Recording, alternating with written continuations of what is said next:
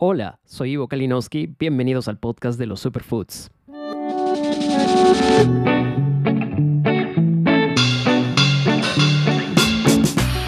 Un espacio donde hablaremos sobre los alimentos que están cambiando nuestras vidas y al mundo, y muchos de ellos tienen su origen en nuestro hermoso Perú. Acompáñanos en este nuevo episodio a descubrir juntos nuevos conocimientos.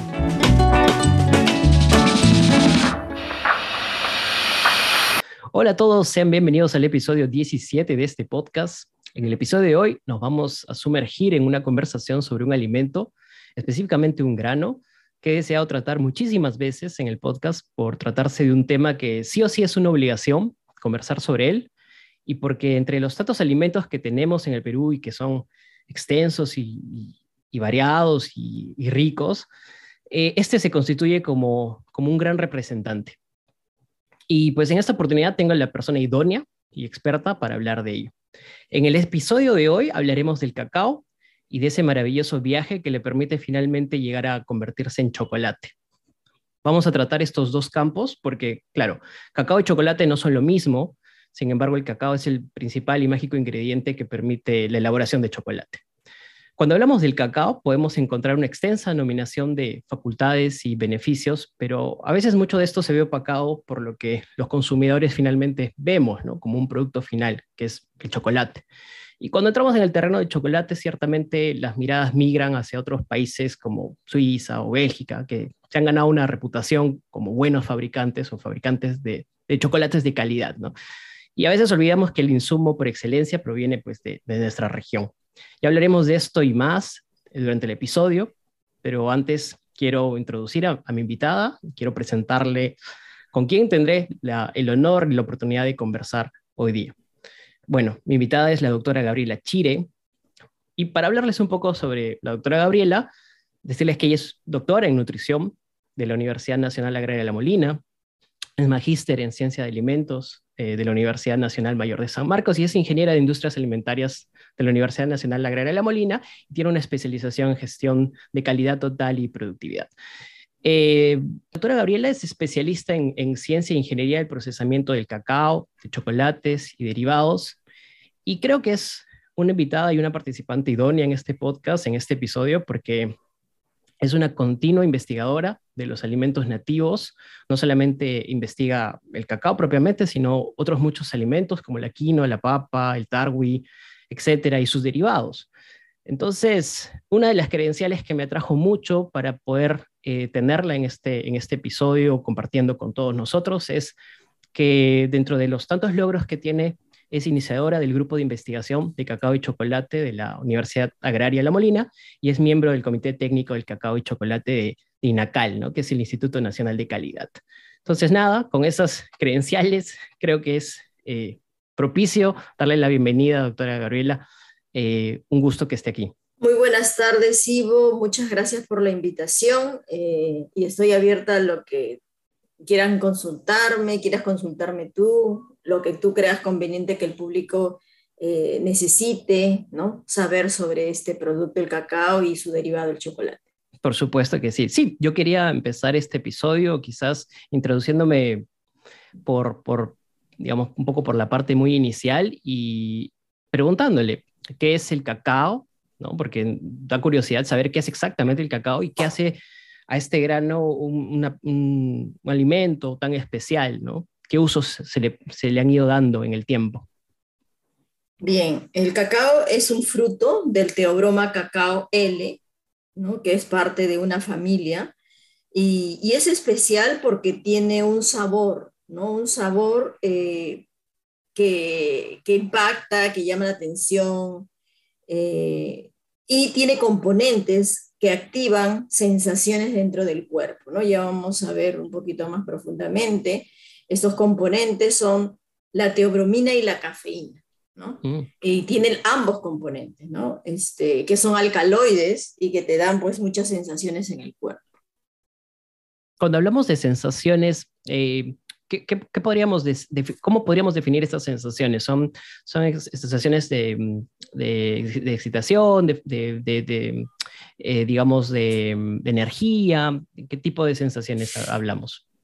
Sí, esas sensaciones son efectos estimulantes sobre el sistema nervioso autónomo, ¿no? Y provoca, por ejemplo, la cafeína, esta resistencia a la vigilia, esta resistencia al cansancio, ¿no? Entonces, eh, eso es justamente lo que tiene el cacao, ¿no? Y, esto ya generan otras cosas a nivel este, dentro del cuerpo, ¿no? Por eso lo consumimos.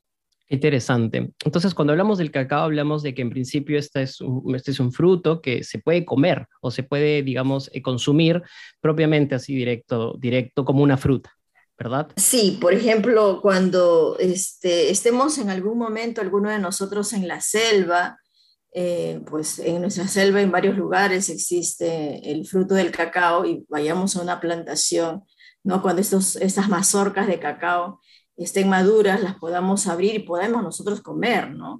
Este, este, este cotiledón, ¿no? Lo primero que se podría denominar el cotiledón, que es la parte adentro, la parte central, está revestido por una cáscara y sobre esta cáscara existe, imaginemos, ¿no? existe como si fuera una nube blanca, ¿no? Como si fuera este... Eh, un algodón, tal vez. un algodón, la pulpa de la chirimoyo, de la guanábana, lo que mm. conocemos, ¿no? Entonces, tú abres y, comes eso, ¿no? Y, bueno, pues esta, esta, esta nube blanca que se llama... Em, eh, cacao en baba, ¿no? La baba, perdón, la baba, ¿no? Este, tú lo consumes y es, es, es, rico en azúcares, tiene vitaminas, tiene minerales, tiene agua, ¿no? Y luego de eso ya entramos al, a, la cascarilla, ¿no? al tegumento, la cascarilla del tegumento, y luego dentro ya entramos al cotiledón, que ya en fábrica se llama granilla, ¿no? Entonces lo puedes comer todo, ¿no? Y, tiene justamente no solamente las, eh, las componentes teoromínicas finas, sino tiene otros componentes más que también lo vamos a ver, Entonces, es agradable, sí, se puede consumir, es, es natural, es un fruto, ¿no? Solamente que no estamos muy acostumbrados a consumirlo, ¿no? Este, pues solamente en la selva existe, no tenemos acceso acá en la costa, ¿no? Por ejemplo, eh, lo que sí he visto es que en el Jardín Botánico de la Universidad San Marcos, en la Facultad de Farmacia, existe un árbol de cacao ya de muchos años y, de, mm. y ahí muy esporádicamente sí podemos conseguir un, fruto, ¿no? Para consumirlo, ¿no? Pero muy esporádicamente es un árbol de muchos años, ¿no? Entonces, pero bueno, es este, se consume, hay muchas personas que eh, recolectan todo eso y lo ponen dentro del jugo, ¿no? Si tú quieres este, un jugo de plátano, ¿no? Lo pones con esto y, y bueno, ya te, evitas de ponerle azúcar, ¿no? Ponerle otras cositas más, imagínense, es una cosa, una cosa deliciosa, ¿no? Exactamente. O sea, lo que podríamos decir es que de hecho el cacao tiene esta, esta, em, eh, bueno, no es una propiedad, pero digamos eh, la, la, la ventaja de que es un alimento 100% consumible. Bueno, a excepción de la cáscara, casi podemos consumir todo lo que está en su interior, ya sea directamente o ya con un proceso posterior, ¿no? Claro, o sea, dentro tú abres la basura que te lo puedes comer todo, ¿no? No puedes comer las raicillas, ¿no? No puedes comer, como tú dices, esa cáscara gruesa externa que se llama mazorca, ¿no? Pero todo lo de adentro sí te lo puedes comer. ¿Y, doctora, tiene algún uso esta cáscara? Tal vez a nivel eh, industrial, la, a nivel... La, la, cáscara externa, claro que sí, la mazorca sí, por ejemplo, hay varias investigaciones que extraen pectina, hay justamente actualmente una investigación en curso dentro de los laboratorios de la Facultad de Industrias Alimentarias que están extrayendo compuestos polifenólicos, ¿no? Eh, bueno, son ensayos, ¿no? Para saber en realidad cuánto hay y, se está evaluando la metodología, ¿correcto? Porque hay todo un proceso, hay metodologías este, generales, ¿no? pero eh, en la investigación se está viendo ya un poco más afinando estas metodologías, pero sí, sí existe, ¿no? La mazorca se puede utilizar. Interesante. Yo tengo una anécdota, ¿no? Estaba justamente como, como usted mencionaba, estaba en la selva y me encontré con, con varias, varias, varios árboles de cacao y me costó mucho dar con, con, con, el fruto que estuviera en el, en el preciso, digamos, el preciso momento para el consumo, ¿no? Que estuviera en el punto de consumo. Habría algunos que estaban muy mm. maduros, habría algunos que estaban muy, muy, eh, por otro lado, digamos, todavía en proceso de crecimiento. Me costó mucho llegar o a determinar cómo debía ser. ¿Hay, hay algún tipo de características que tenga? Porque, claro, como usted dice, no es un, necesariamente un fruto que consumamos en la ciudad, entonces no sabemos cómo identificar cuándo está maduro o en el punto ideal para su consumo. Eh, bueno, eh, el fruto va cambiando externamente de color, ¿no? Y cuando tú agarras y ya este, hay como un hueco, ¿no? haces un zamaqueo, agarras la mazorca, es un zamaqueo, hay como, como un espacio, entonces ya, ya está maduro, ¿no? Mm. Eso es lo que a mí no me han enseñado los agrónomos, ¿no? Este, y bueno, se abre con un cuchillo grande y se, y, se abre horizontalmente y se, y se puede consumir. Eh, hay otros que lo abren verticalmente, bueno. la cosa es que es eh, no dañar las semillas internas, ¿no? Claro. Especialmente si se va a ir a un proceso industrial, ¿no? Si tú te lo vas a comer en ese momento, normal, ¿no? Claro. Sí, así. Claro, exactamente. Sí, más iba, iba, a decir otra cosa más que ya se me fue a la cabeza, que este, cuando hay, existen épocas, épocas mm. de, cosecha, ¿no? Por eso que cuando tú has ido a la selva, a lo mejor no has encontrado en ese momento, ¿no? Los has encontrado muy, muy pequeñitos, ¿no? O ya pasaron, etcétera. No, lo más curioso de todo es que habían algunos que tenían un color muy, mm, digamos, medio amarillo tirando para anaranjado, que se veían muy bonitos, que parecían que estaban, pero quizás ya estaban muy pasados ya también, ¿no? Ya estaban ya mm. como, como malogrados por dentro y fue, fue un proceso anecdótico bastante costoso, ¿no? Para mí determinar. Ya, eh, hay épocas, en todo el Perú tenemos cacao durante todo el año. Entonces, por ejemplo, ahora eh, en el mes que viene, en marzo, abril, ya en el IRD, Instituto Regional de Desarrollo de Selva, en Satipo, tenemos dos hectáreas de cacao. ¿ya? Entonces yo voy a ir la primera semana de, de abril para hacer capacitaciones, para apoyar ahí al personal, ¿no? Eh, también hay una comunidad yánica cerca, entonces ahí va a estar maduro, ahí si tú quieres puedes ir este, y para consumir ¿no? el, cacao y para, bueno, vamos a capacitar, como te digo, y, este, y ver algunos trabajos también de tesistas, etcétera. O sea, el, el, viaje, todo eso va a servir para varios propósitos. ¿no? claro, va a servir para varios tú puedes consumir, tú puedes consumir. Y ahí tenemos, porque el doctor Raúl Blas, este, ingeniero agrónomo también de la Universidad Nacional Agraria de La Molina, y es jefe de ahí, y es jefe de todos los institutos regionales de desarrollo de la universidad, y este, él ha conseguido esta colección. Mira, son dos hectáreas, no es, no es, poquito, ¿no? ha conseguido esa colección de, de, varios lugares de la selva central, ¿no? Entonces ahí tú vas a poder ver eh, los viveros, tenemos vivero, tenemos este, ya un poquito las plantas como que para que los agrónomos hagan sus tesis, ¿no? Tenemos ya las plantas de producción, ¿no? La mayoría es este... Cuando usted, dice, cuando usted dice colección, eh, entendemos que, bueno, es eh, no solamente eh, el conjunto de, de, de, árboles de cacao, sino que hay diferentes familias o tipos que están reunidos en este espacio.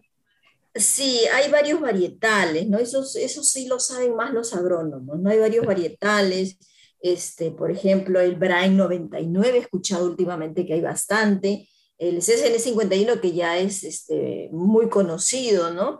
Eh, la mayor parte es CSN51, tenemos el Brian 99 y tenemos otras colecciones que ellos han colocado por estudios, ¿no? Por mm. estudios, pero el grueso es el CSN51. Entonces, cuando ya esté en estado de maduración, ya ahí el ingeniero encargado te puede hacer eh, probar diferentes, y todos son diferentes porque, bueno, yo no lo he probado eh, en, en, IRD tipo Santa Teresa, que es lo que voy a ir ahora en, este, en abril. ¿Por qué? Porque este recién tiene dos años y medio, mm. pero lo he probado en otro lugar, lo he probado en, en Tingo María, donde la UNAS tiene un banco de germoplasma, y ahí estamos dentro del banco, que es todo un bosque, ¿no? Y y tenía, yo me acuerdo que el, el, ingeniero a cargo, el doctor a cargo que nos, que nos mostraba, agarraba de un árbol, agarraba del otro árbol, y entonces agarraba de un árbol y era un sabor, agarraba del otro árbol y, era y efectivamente era otro sabor. ¿no? Entonces, justamente yo dije, este, mencioné la palabra, ¿no? ¿Por qué tan especial? Justamente por el sabor, porque acá tenemos diferentes sabores, ¿no? Entonces, eh, la cosa es que cada uno de estos pues haga una producción, una producción grande, ¿no? Y entonces hay veces ahí ya un poco es el manejo, todo eso, ¿no? Pero sí, Excelente. son muy buenos, ¿ah? muy buenos. Son, eh, sería cosa que tú vayas, te invitamos para que vayas y, puedas tú mismo este, probar. Excelente. me, me, llama la atención totalmente, eh, o sea, claro, cómo no pensar que, que, pueden haber variedades, pero a veces eh, ya poder tener la, la, oportunidad de probarlo in situ y tenerlo a unos metros de distancia sin tener que viajar largas distancias para, para gozar ¿no? estas diferencias es increíble. Y bueno, justo me quería remontar a, ese punto cuando mencionaba un poco eh, los tipos, ¿no? las variedades, y quería ir hacia la pregunta de, ¿hay algún origen asociado al cacao? ¿Hay algún origen que hoy podemos saber de dónde proviene la planta o de qué regiones, qué lugares, qué países proviene el cacao? Sí, justamente eh, ya esto ya se ha estudiado bastante, ¿no? Y es este, viene de los bosques húmedos, ¿no? cuyo centro de origen está en las laderas bajas del este de los Andes, en el, Perú, Ecuador, Colombia, y los afluentes de los ríos Putumayo y Caquetá. Entonces, este, estamos ahí dentro y por eso que, por ejemplo, este teobroma, eh, hay muchos, muchos genotipos de teobromas dentro del Amazonas, ¿no? dentro de la cuenca del Amazonas, y entonces ese es el origen. Mm, interesante. Y entonces, cuando hablamos de, de, que quizás son, es esta la región eh, donde el cacao prospera y prospera bien, entonces, eh, hablando de calidades, ¿cómo es la calidad del cacao que tenemos en Perú? Bueno, hablando ya de calidades, o sea, eh, todos estos, bueno, varietales, genotipos, ¿ya? clones, ¿no? Todos estos son de buena calidad, o sea, no es que uno sea más que el otro. Una vez también me hicieron esa pregunta, es que el mm. CCN 51 es mejor que el Brain Claro, siempre hay esa tendencia, ¿no? O el ICS 99, 90 o 6, etcétera. Eh, cada uno es, este, tiene su propia identificación y auto, es auténtico, propio, ¿no? Propio. Mm, es como que tú y yo, ¿no? Cada uno es propio, ¿no? Entonces, lo que sucede es que este, este cacao A, este cacao B, este cacao C, va a ir luego a un proceso, mm. ¿correcto? Para tener un chocolate. Entonces, ahí viene un poco la diferenciación y la calidad, ¿ya? No en, en la parte inicial propia del árbol, que tienes un árbol bien cosechado. Estamos hablando de, de buenas prácticas agrícolas, ¿no? De acuerdo. Este, bien cultivado, este, dentro del bosque, con otros frutos, bajo sombra, etc. Todo lo que es agronómico, ¿no? Entonces el, el A, el B y el C, cada uno es propio, tiene sus propias bondades, sus propias fortalezas y ya. Pero el problema viene después, en el proceso. ¿no? En el proceso, ¿qué sucede? Es una cadena muy larga de etapas, ¿no? de procesos, eh, hasta el chocolate. Si tú comienzas a contar todas las operaciones unitarias hasta que va hasta el chocolate, son al menos 22 operaciones unitarias. Wow. Cada operación unitaria es un control diferente. ¿no? Entonces, ahí viene no es tan sencillo. Porque justo esa era una de mis dudas, ¿no? Cuán compleja era la elaboración de chocolate a partir de cacao. Parece que no fuera un proceso tan complejo, pero definitivamente por cómo usted lo ilustra, es, es, es bastante complejo. Eh, eh, sí, eh, es Sobre todo si hay que guardar los estándares de calidad. Claro, es complejo en el sentido de que hay varias operaciones unitarias, por ejemplo, cuando tú haces otros productos, tú tienes quizás cinco o seis operaciones unitarias y ya tienes el producto final, lo empacas, lo almacenas y ya.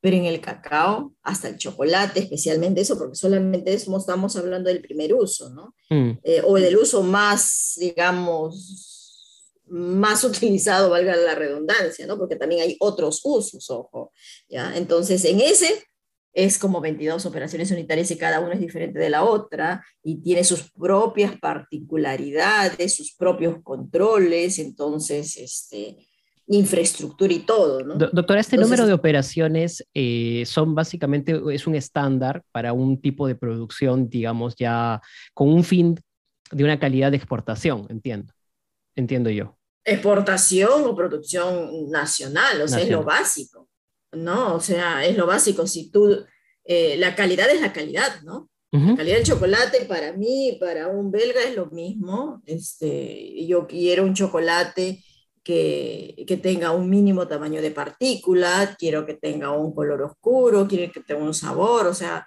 son eh, requisitos que uno pone en la mente eh, y que ya sabes qué cosa es un chocolate, ¿no? Entonces, este, pero en este paso, en estas, todas estas operaciones unitarias existen, hay veces eh, dentro de nuestra propia, nuestro propio país, nuestro propio personal, no se hacen las mínimas labores de calidad, ¿no? Las buenas prácticas, eh, por ejemplo, en el proceso de recolección, por ejemplo. Empezando por ahí. En el, en el fermentado, por ejemplo, en el secado, tú que has ido a la selva, ¿no? Habrás visto cositas por ahí. Entonces no se hace lo que se debe hacer como mínimo tratar un alimento. Esa es la situación. Yo siento que todavía es muy artesanal ese proceso. Como es muy artesanal otros procesos, eh, por ejemplo, en, eh, en, otros, en otros productos, ¿no? Como en el café, como en otros, muchos otros, eh, digamos, procesos de la industria, ¿no? De alimentos. Sí, sí, sí. Y ese artesanal y gracias por lo que has mencionado, porque este artesanal viene del hombre, correcto, del artesano, y mucho cuando tú metes la mano, o sea, depende de una persona, entonces hay veces se vuelve incontrolable, ¿correcto? Entonces, eh, y el chocolate, para hacer chocolate tú necesitas este, controlar, ¿no? Mm. Entonces hay veces cambia, imagínate, cambia de personal, otra vuelta volver a capacitar, ¿correcto?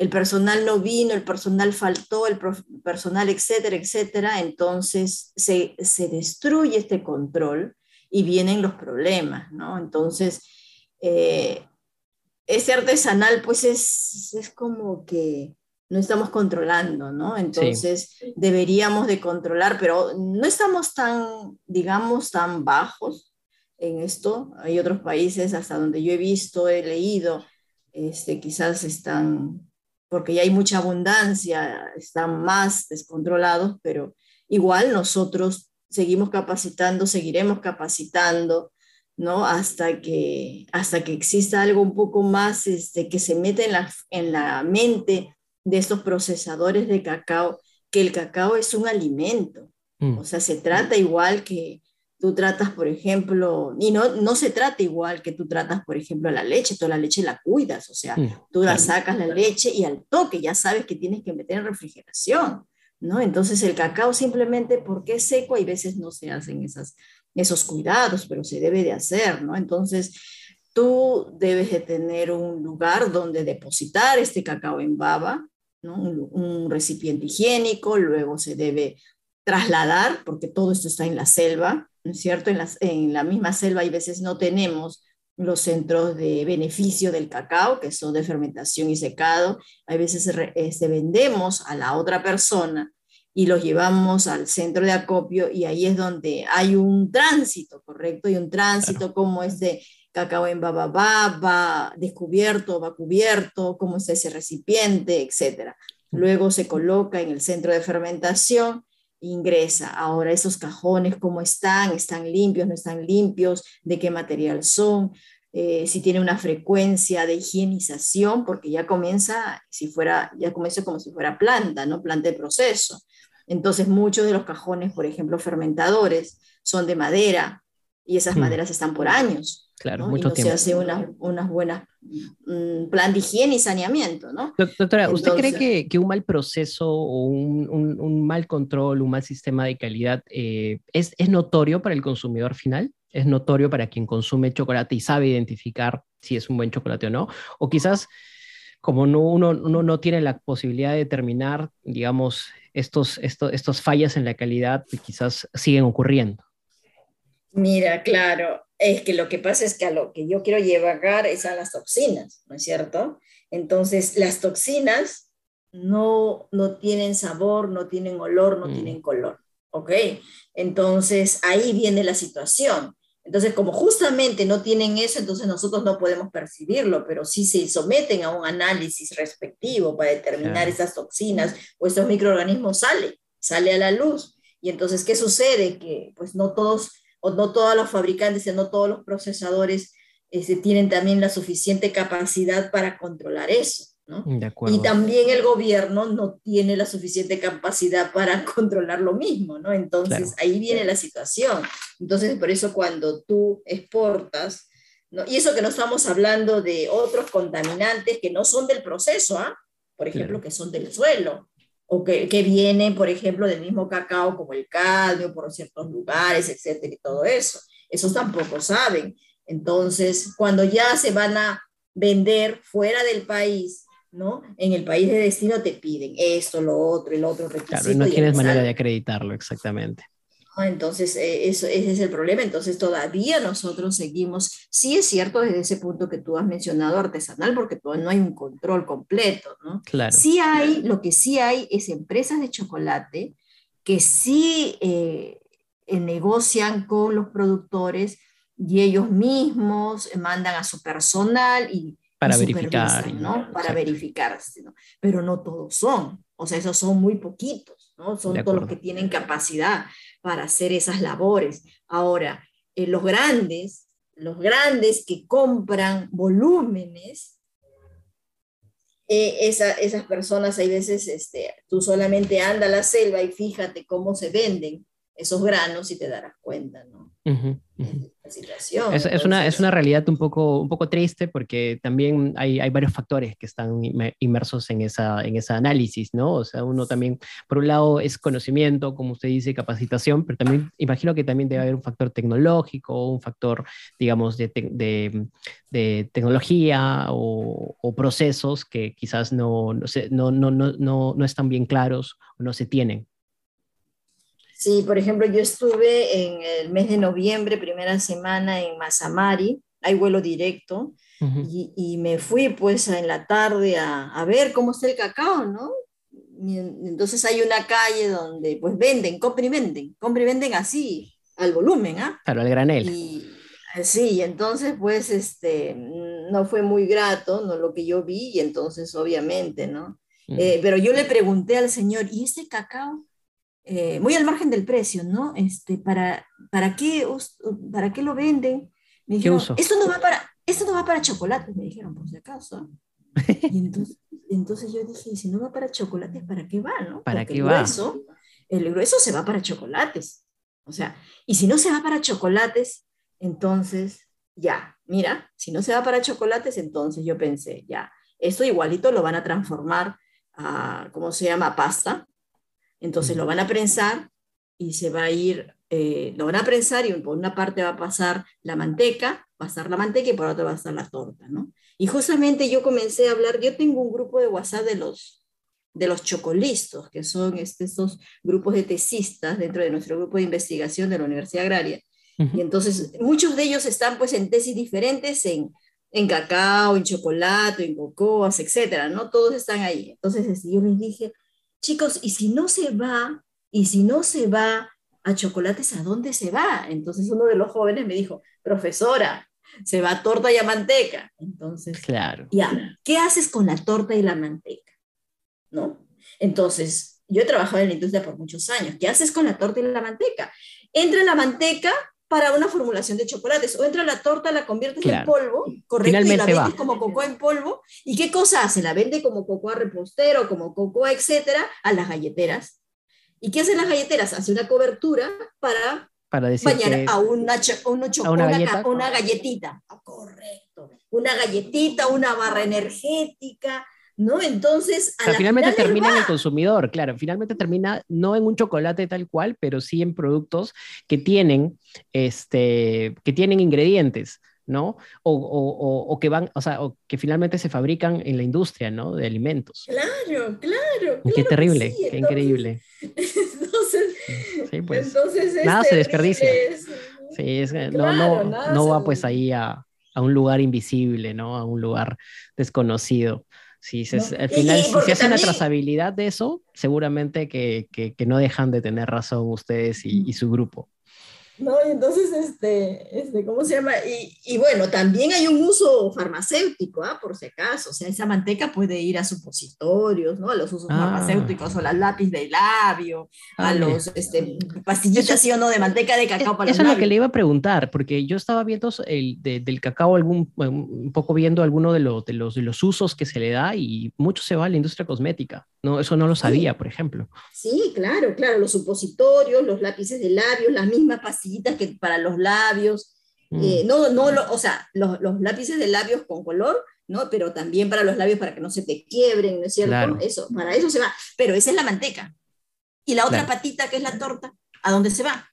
La torta se va para hacer un chocolate, quizás sustituto, se me ocurre, que va a cubrir una galleta, que va a cubrir una barra energética o que va a hacer algo, ¿no?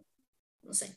Exactamente. Bueno, entonces que- quiero regresar un poco a la génesis para hablar del chocolate, ya que hemos entrado más por la polémica, pero está muy interesante. Y quería preguntarle, doctora, eh, más o menos, ¿de qué se compone el chocolate? Ahora sí. O sea, cuando comemos un chocolate, bueno, un chocolate Ah, verídico y no una golosina sabor a chocolate, este, Ya. eh, ¿qué se compone? ¿No?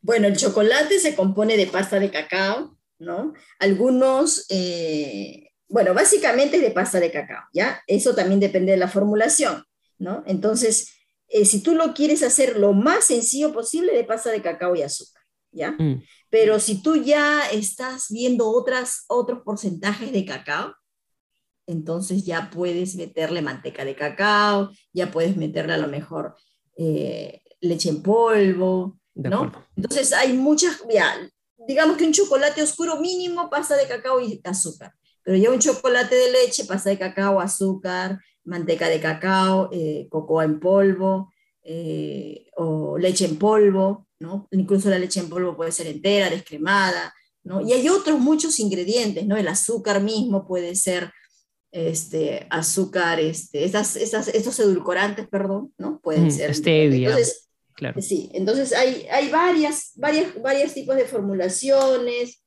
Entonces, todo eso es chocolate verdadero, ¿no? El chocolate. Lo que pasa es que existe el otro, que es el sustituto, como El sustituto, ¿no? dicho, ¿no? Entonces, el sustituto, ¿qué es lo que sucede? Entonces, el sustituto, yo saco la manteca, porque justamente la manteca de cacao es la muy, muy, tiene un alto valor, ¿no? Tú pregunta en el mercado cuánto es un kilo de manteca de cacao y es, y es bien, es bien elevado su precio, ¿no?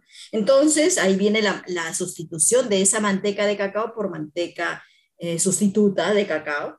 Entonces, ya no le echas la pasta de cacao, sino le echas cocoa. Entonces, tú mezclas la manteca sustituta con la cocoa y ya te da como si fuera una pasta de cacao o un licor de cacao que también se llama, ¿no? Entonces, y luego le echas lo demás, el azúcar, la leche en polvo, o si quieres que sea amargo solamente, eh, la cocoa con la mm, manteca sustituta más el azúcar, ya tienes tu chocolate sustituto oscuro. Y toda esta confusión que ocurre en los consumidores cuando apuntamos a que uno de estos productos, sin mencionar nombres, eh, son chocolate, pero en realidad no lo son, ¿Es, ¿es porque nos falta una cultura de cacao o es porque la industria no se ha encargado mucho de, educarnos en ese, en ese sentido?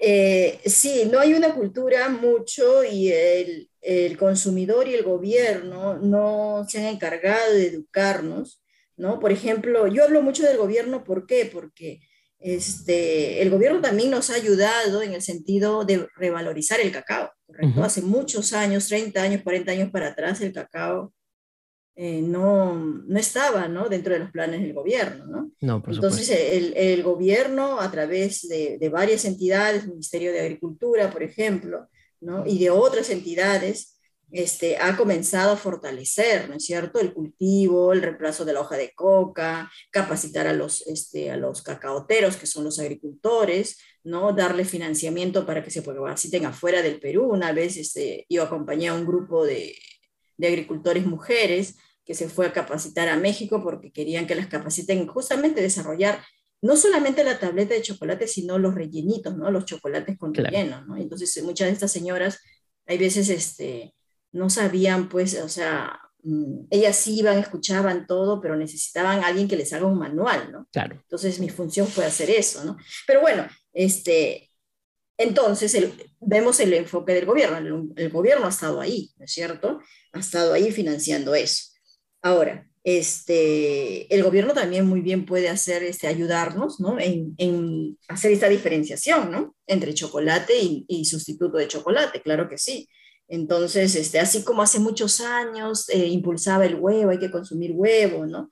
Y, y, así ellos nos ayudan, ¿no? A través de las propagandas, a través del mismo Promperú, ¿no? Por ejemplo, últimamente Promperú está capacitando a los, eh, desde el 2020 está capacitando a los cacaoteros, ¿no? En cursos gratuitos vía así, Zoom, ¿no? Y algo que y ha ayudado mucho también es eh, estos, estos, estos, estas ferias de chocolate y cacao y todo este correcto, movimiento que ha habido correcto. que ha puesto más en el mapa, ¿no? Este, este alimento así y este es, producto. Así es, así es. Ellos son, te das cuenta. Entonces, uh -huh. hoy hay, hay todavía un vacío, una brecha ¿no? Para diferenciar el chocolate del sustituto de chocolate, ¿correcto? Uh -huh. Y eso es hasta hace muy poco, porque nosotros, te digo, en el 2018 hemos, eh, justamente hicimos un, teníamos dos tipos de chocolates, el verdadero y el sustituto, y hacíamos encuestas a los, eh, a los estudiantes en el laboratorio de evaluación sensorial y le decíamos, tiene estos dos tipos de chocolates.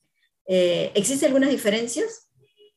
Y todos pensaban que era lo mismo, y eran chocolates, y no, y ahí estaba el sustituto, y no mm. diferenciamos, estamos hablando de estudiantes de la universidad. Imagínense. ¿no? Entonces, imaginémonos cómo está todo el Perú, ¿no? Ahora, las personas se rayan mucho eh, con esto de los porcentajes, ¿no?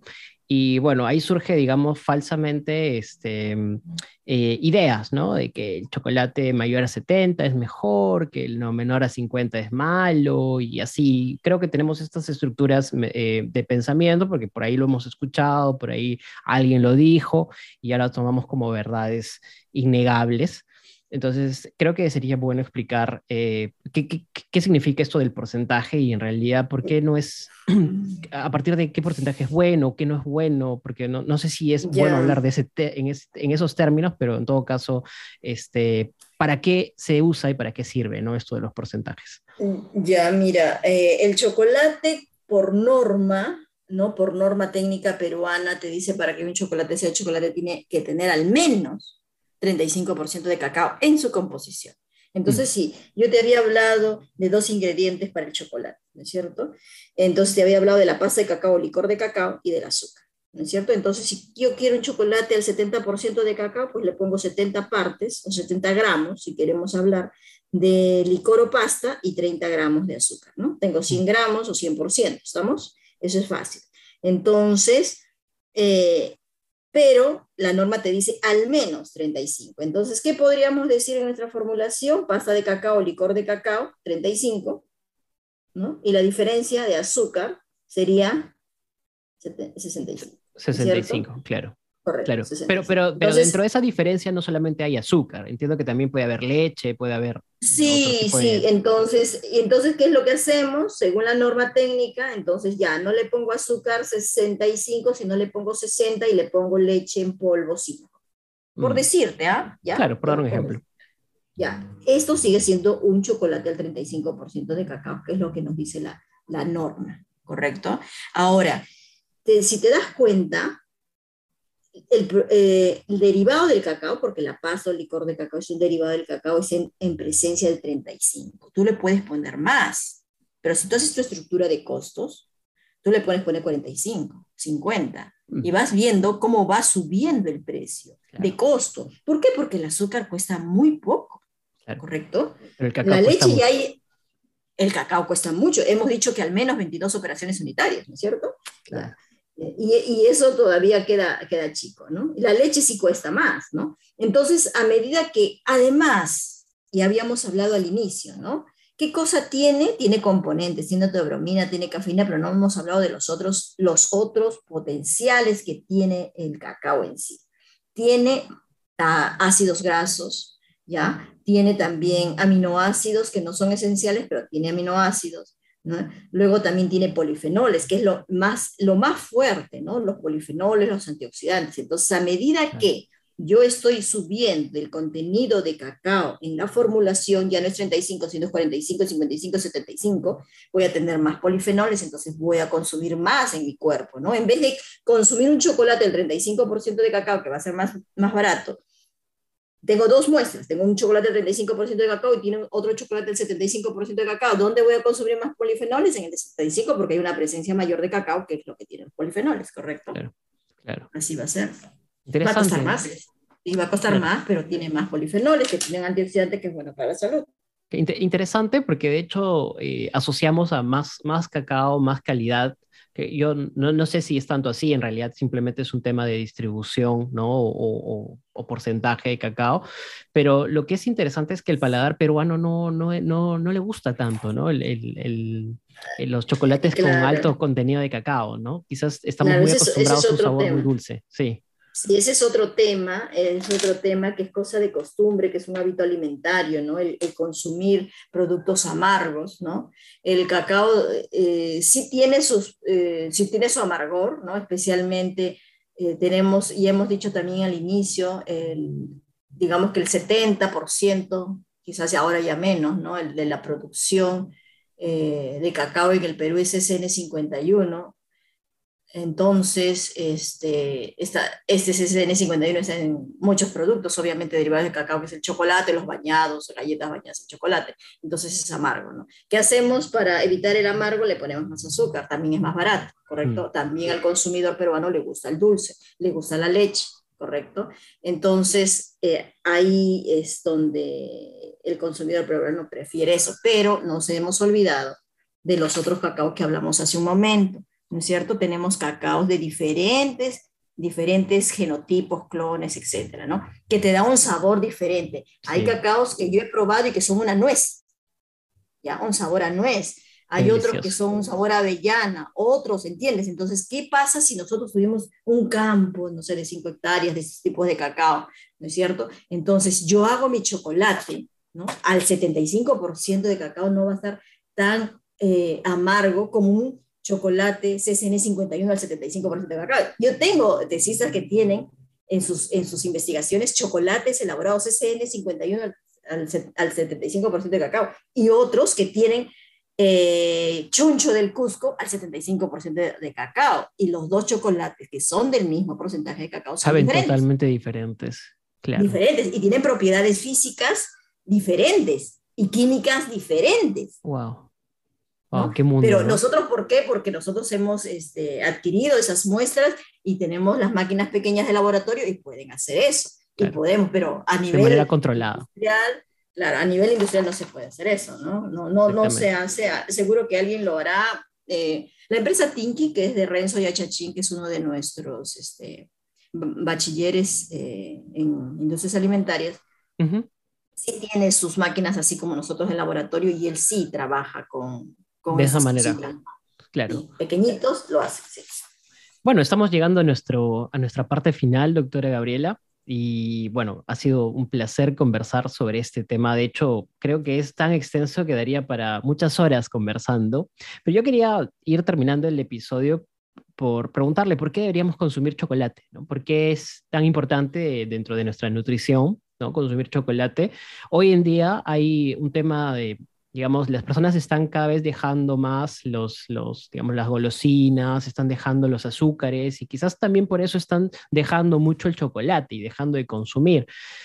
Pero creo que eso tal vez es un craso error porque entiendo que hay muchos efectos positivos dentro de nuestro bienestar y nuestra salud mental. Entonces quizás nos podrías comentar o nos podría comentar cuáles son estos beneficios y por qué deberíamos hacerlo. Sí, claro que sí.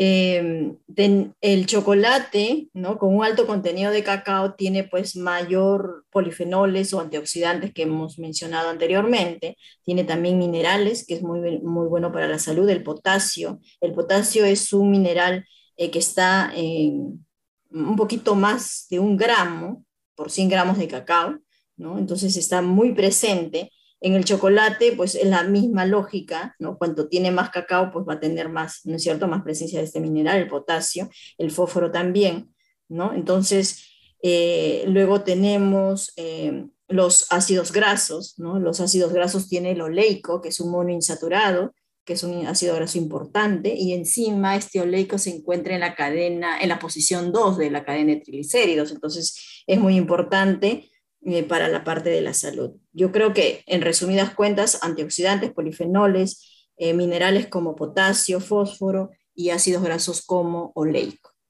¿Y qué tan cierto es, doctora, esto de que el chocolate es felicidad, de que activa un poco nuestro, nuestro, nuestro eh, nuestra felicidad? Claro, eso es por lo que dijimos inicialmente, ¿no? Por la, la cafeína, la teobromina. Los estimulantes.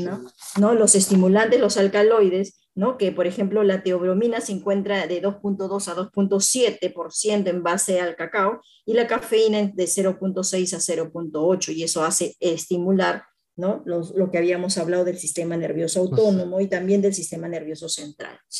Perfecto, entonces, nada, entonces a consumir chocolate, a, hacer más Pero regulado, regulado, regulado, Eso es lo que sí no hemos hablado, ¿no? No hemos hablado de la regulación de la cantidad. ¿Por qué? Sí, de hecho eso es importante. Resulta, sí, resulta de que, este, y eso es algo que no dije, en una formulación de chocolate, tú al menos debes de poner 30% de grasa en la formulación. ¿Ya? Mm. ¿Por qué? Porque si no, no, no puedes hacer reología, o sea, no puedes hacer, no puedes convertir este sólido en un, en un fluido mm. y que pueda concarse y mezclarse, ¿ya? Y eso lo consigues con al menos 30% de grasa. Entonces, todas las fábricas, a menos que seas una fábrica muy grande, que quizás, y nosotros lo hemos hecho por, porque hemos hecho investigaciones de contenido de grasa en chocolates, llega al 28% lo mínimo, pero menos es difícil, ¿ya? Entonces, entonces, un chocolate es un producto graso, tiene 30% de grasa. Entonces, es como que te estás comiendo 30% de grasa, o sea, sin, la grasa es grasa, ¿no es cierto? Y incluso, sachainchi, imagínate, consúmete eh, aceite de sachainchi todos los días, ¿no? Claro. ¿Cómo vamos a quedar, no? Entonces, este, ya hay un problema de obesidad en el Perú, entonces, regulado, ¿no? Entonces, esa regulación eh, significa, pues podrías consumir 25 gramos de chocolate al día. Y eso yo lo dije una vez en una clase, y me dijeron, 25 es muy poquito, ¿no? O sea, como quisieran, pues 100 gramos, pero no, pues claro, es, grasa. y, encima, y encima hay chocolates que de repente tienen añadidos de frutos secos, como por ejemplo el maní o, la almendra. Que el, el maní tiene 50. Claro. 50% de grasa, entonces ese producto tiene mucho más grasa que un producto plano sin añadidos ¿no es cierto? Entonces hay que tener mucho cuidado, ya tenemos problemas de obesidad en el Perú, ¿no? Entonces, si tú vas a consumir todos los días 25 gramos de chocolate, tienes que también todos los días hacer al menos 150 minutos de o bicicleta o, correr o, o nadar, ¿no? Porque tienes que quemar esa grasa. Exactamente. Exactamente, tiene que, haber un, tiene que haber una contraposición, por un lado ese consumo, pero por otro lado también la actividad física complementaria, que es algo que siempre eh, promovemos en este, en este podcast. Sí, sí, sí. Excelente, doctora. Entonces, muchas gracias por estar en este episodio, por, por brindarnos su conocimiento, su experiencia, su sabiduría en este tema. Estoy seguro que los que nos escuchen van a, van a poder eh, resolver muchas de estas dudas o, ideas que siempre eh, surgen alrededor de este, de este gran alimento y este gran producto. Muchas gracias.